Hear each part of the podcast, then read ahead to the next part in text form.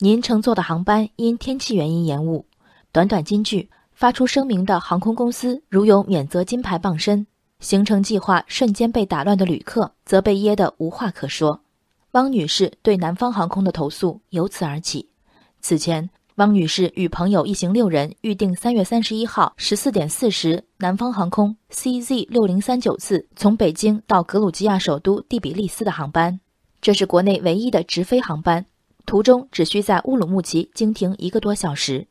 出发前，从当天十四点四十一直到次日凌晨三点三十，航班一再延误。汪女士为此多次与南航客服联系确认，均得到肯定答复。但四月一号凌晨临近登机时，汪女士接到南航工作人员口头通知，后续乌鲁木齐至第比利斯的航班没有等待前续从北京出发的航班，已安排其他飞机从乌鲁木齐起飞。汪女士只能搭乘其他航空公司的中转航班或其他日期的南航直飞航班前往第比利斯。昨天，南航发布专业严谨的情况说明，要点是：第一，CZ 六零三九航班的前半段北京至乌鲁木齐受大风天气影响延误，而后半段也就是乌鲁木齐至第比利斯没有延误。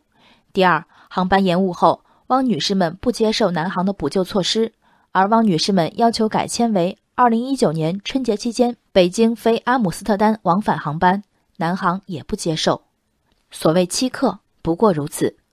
反复的延误经历中，无论是天气原因，还是更暧昧的机场流量控制，乘客们早已学会接受出行中的信息不对称。王女士叫的是飞机能不能延误甚至取消的劲吗？显然不是。请注意，汪女士买的不是两个不同航班号接驳的连程票。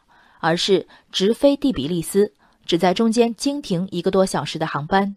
业余如我，如汪女士，的确不知道一个航班是可以甩下前半段只飞后半段的。我们不知道，南航也不知道吗？揣着明白，避重就轻。当汪女士质询的是为什么没有被告知被扔下的风险，为什么没有被安排乘坐其他前往乌鲁木齐的航班，南航谈论的是天气。汪女士表示。由于预定的在格鲁吉亚其他城镇的后续租车、酒店全都无法按时履行，行程耽误造成的经济损失达到五位数，而南航愿意给出的补偿上限是退票和每人八百元。纠纷决议中，南航公开声明乘客要求改签为二零一九年春节期间北京飞阿姆斯特丹往返航班，用意是什么？